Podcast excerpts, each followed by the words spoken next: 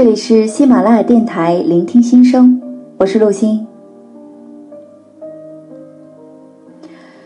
赞同别人的观点是我们愿意做的事情。说不的时候，会有得罪人的感觉，双方都觉得不舒服。愿意与周围人或环境有一个和谐的气氛，通常阻止我们对人说不。其实你有权利说不。我是一个设计师，性格内向，做事沉稳，办公室里有老好人之称。经常会有同事找到我，帮忙设计一些东西，我一般都会答应，下班的时间去做。这样一来，帮到了人，二来也能通过练习提升自己的水平。但最近我发现有些不对劲。林某是另外一个部门的同事，他曾经因为设计海报找了我几次，每一次我都帮他完成了。李某谢了又谢，以为就这么告一段落了。可李某似乎把我当成了自己的专用设计师，一有设计的需求就来找我。时间久了，我就有些郁闷了。我也有自己的活要干啊，不能啥都来找我啊。但我只是在心里想想，却没有拒绝对方。还有上个周五下班了。大家讨论去吃火锅，happy 一下，众声响应，我有些迟疑。今晚约好了带老爸老妈去吃海鲜，他们难得来一趟，可部门的活动不参加吧？看到同事们兴致勃勃的样子，不忍心说不去；参加吧，又把老爸老妈丢在一旁，头疼啊。最终，我还是和同事们一起去吃了火锅。吃饭期间，心不在焉，提不起兴致来。大伙儿以为我遭遇到了什么事儿，早早的就散了。在我的世界里，开口说个不字，却是如此的难。在日常生活中，许多人都想做个有求必应的好好先生或者好好小姐，然而我们也都明白，这其实并不容易。许多时候，我们做了吃力不讨好的事；许多时候，我们做了违背自己原则的事；许多时候，我们让工作与生活混为一谈。为什么要做独善其身与兼济天下这么困难呢？我们不排除有的人能够处理得很好，但是大多数时候，人们的要求都是永无止境的。并且往往是合理背理的并存。当一份需要的请求摆在你面前时，如果当面你不好意思说不，轻易承诺了自己无法履行的职责，将会带给自己更大的困扰和沟通上的困难度。著名喜剧大师卓别林曾说：“学会说不吧，那你的生活将会美好的多。”是的，在我们力所能及的情形下去帮助同事、朋友，这是无可厚非的。但是最主要的是把握这个度。怎样去把握这个度，并且怎样用合适的方法去拒绝别人呢？接受请求，满足了我们内心的好胜与虚荣。每个人从出生到学习。再到进入职场开始工作，都会经过一层一层的竞争与淘汰。在妈妈肚子里还没有形成受精卵的时候，我们从众多的精子中胜出，作为一颗最强壮、最有力量的精子，与卵子相结合，开始了漫长的胚胎期。呱呱落地后，我们便作为一名社会的成员。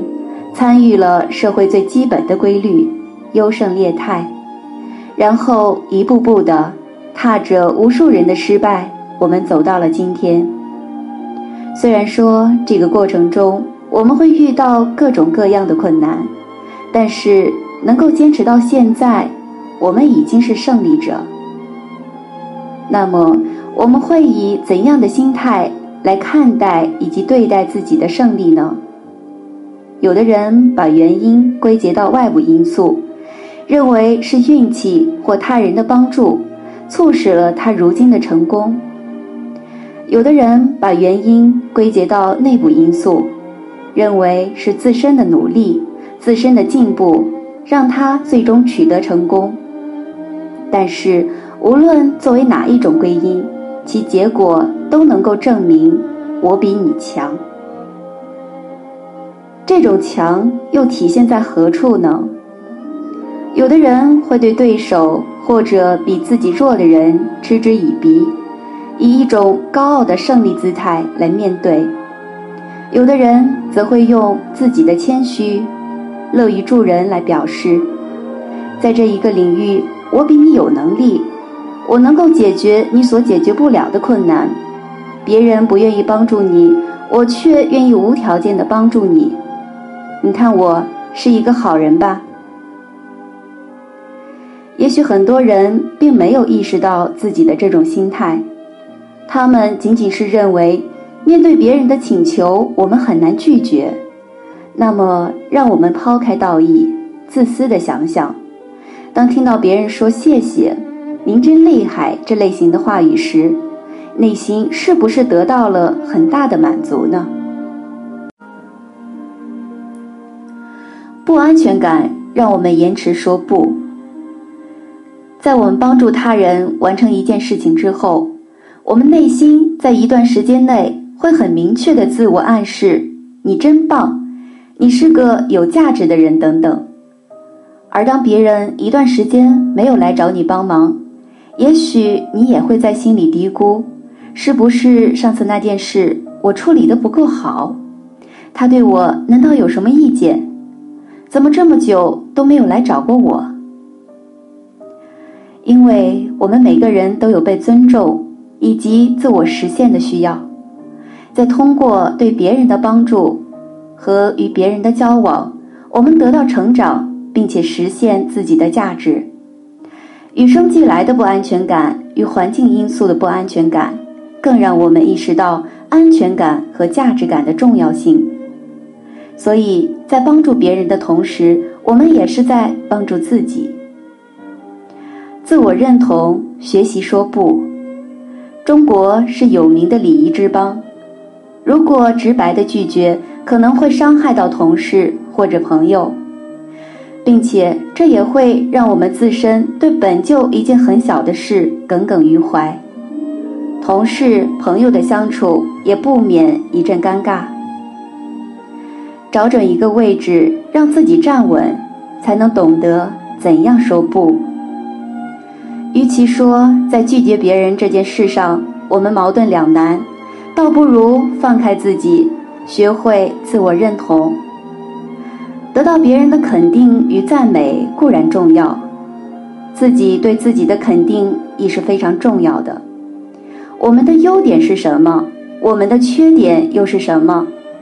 我们与别人相比有哪些优势与劣势？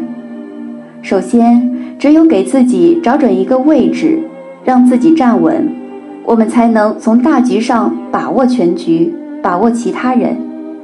然后，我们便知道哪些人不用说不，哪些人我们应该说不。因为说不这个过程是需要我们学习与练习的。培养自己学会说不，秘诀一：温和坚定地说不。当你仔细倾听了同事的要求，并认为自己应该拒绝的时候，说不的态度必须是温和而坚定的。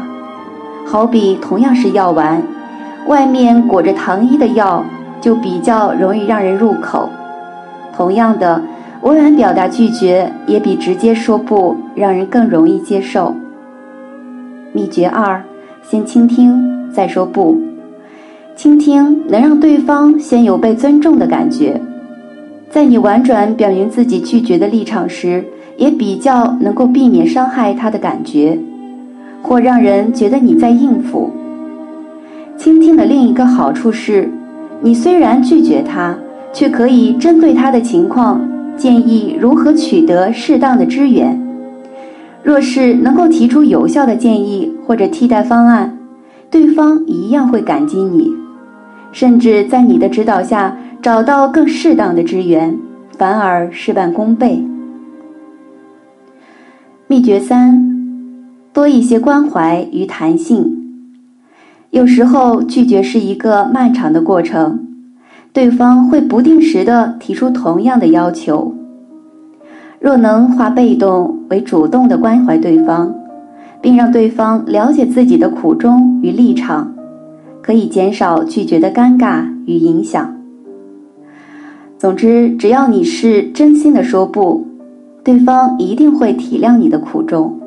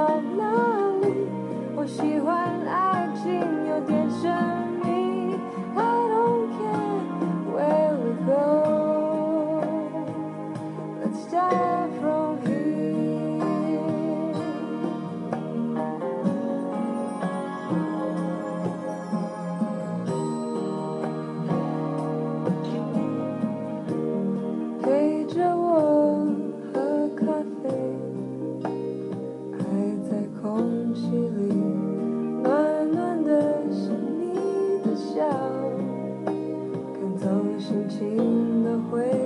我想我不在意你曾爱过谁，Let's start from here，无所谓，就算你，像空沙发在等待，拥抱只是不觉。